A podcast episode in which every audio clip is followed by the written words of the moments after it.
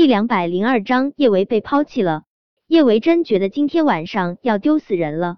头一次在小树林中做坏事，竟然被系主任给带去了办公室。海大的校风还是挺正的，校规也向来严格。虽然现在大学不禁止学生谈恋爱，但最近学校私自堕胎的女生太多，引起了学校的注意。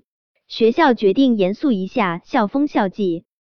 情侣们在外面的酒店做什么，学校管不着。但是最起码在学校里面，学校还是决定抓一下的。这不，系主任亲自来学校的鸳鸯窝抓人，顺便把叶维和陆廷琛给抓回去了。毕竟曾经是海大的学生，叶维也不敢跟系主任较劲，只能红着一张脸。跟着系主任一起去了他的办公室挨训。叶维唯一庆幸的是，他和小舅舅被抓包的时候，小舅舅只是守在他的衣服里面，他们接了个吻，不像是一些小情侣，都不可描述了。抓到他们的这位系主任是为刚正不阿之人，非要他们把家长叫来。叶维在想，如果系主任认出了陆廷琛这张脸。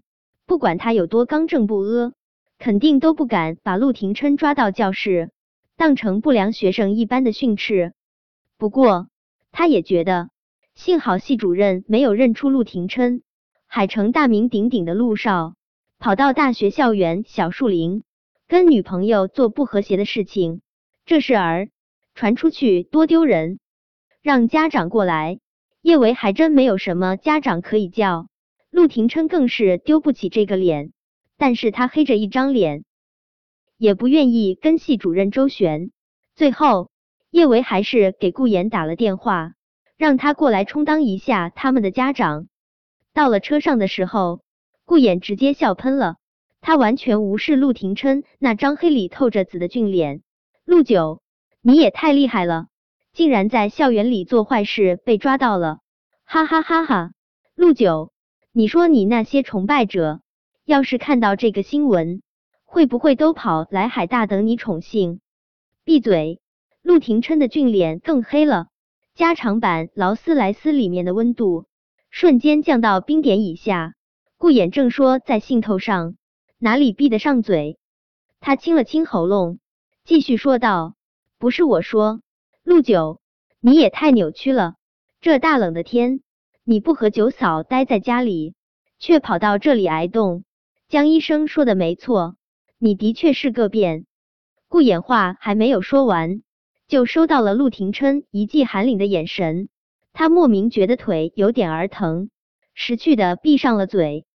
今晚的事情，叶维的确觉得挺丢人的，但女朋友都是护短的，他也不想自家男朋友被说成是扭曲的变态。他清了清喉咙，为陆廷琛说话道：“顾衍，是我要来海大的，你不能这么说。小舅舅，九嫂，你太偏心了。我刚刚可是在帮你说话，你怎么能帮着陆九欺负我？”叶伟也觉得自己很偏心，但是他偏心的理直气壮。顾衍，小舅舅是我男朋友，我当然要帮着他。顾衍无语凝噎，单身狗表示。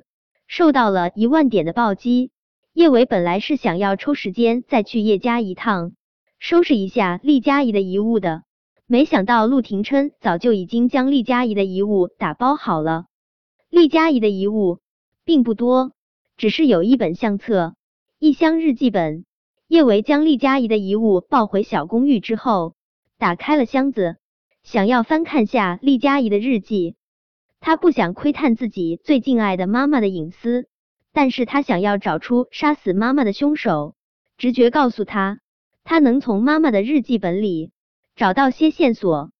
刚刚拿起一本日记本，一封信就从那日记本里面掉了出来。看到这封信是留给他和叶少晨的，叶维连忙打开了这封信。小维、小陈，你们看到这封信的时候。妈妈应该已经不在了，不要去查妈妈的死因，更不要给妈妈报仇。妈妈只希望你们能够好好的。叶维怔怔的看着这封信，这的确是厉佳怡的字迹，可他想不明白，为什么妈妈不让他们去查他的死因？从这封信来看，妈妈早就已经知道有人想要他的命。到底是谁要残忍的杀死他最爱的妈妈？妈妈，叶维用力攥紧那封信。妈妈说：“不要报仇。”可是哪个子女能够承受自己最爱的母亲不明不白死去？妈妈，对不起，你的要求我无法做到。只要我还有一口气在，我就会查出到底是谁害死了你。妈妈，到底是谁害死了你呀？妈妈，他怎么那么狠？叶唯一夜夜的翻看厉佳怡的日记，这日记里面。其实更多的是厉佳怡写的一些小诗散文，他找不到任何有用的线索。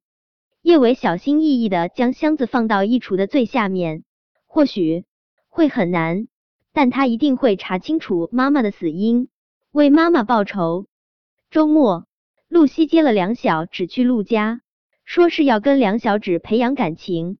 露西带梁小芷离开的时候，意味深长的说了一句：“小维啊。”小景的房子那么大，你还要带着小宝和小贝住在外面，多浪费。叶维知道露西是想要撮合他和韩景，他其实也挺想跟他说他已经和韩景分手了的事的，只是他一说和韩景分手的事，露西肯定得追问他是不是喜欢上别人了。他总不能告诉他我要带着你儿子的孩子跟你弟弟在一起吧。虽然已经坚定不移的打算跟陆廷琛在一起，但是想到他和陆廷琛之间复杂的关系，叶维还是会无比沮丧。他知道陆家的门楣有多高，那样的名门世家，选媳妇也最看重家世。本来陆家最中意的儿媳妇就是公园，他还跟别人生过孩子，陆廷琛的父母定然不会接受他。越想心情越是低落。以至于叶维去到剧组的时候也是无精打采的，不知道是不是他心情太差的缘故。去了剧组之后，他感觉到剧组众人看他的眼神都带着明显的怜悯。郑怡、Linda、高依依等平时看他不爽的几个人，脸上还带着明显的幸灾乐祸。叶维觉得自己可能是神经过敏了，他也懒得理会郑怡他们，谁知。他刚要去找喜宝校对药方，郑怡就一把拉住了他的手。叶维，你没事吧？你的事情我已经听说了。哎，你一个被抛弃的女人，也真是够可怜的。本章播讲完毕。想提前阅读电子书内容的听友，请关注微信公众号万月斋，并在公众号回复数字零零幺即可。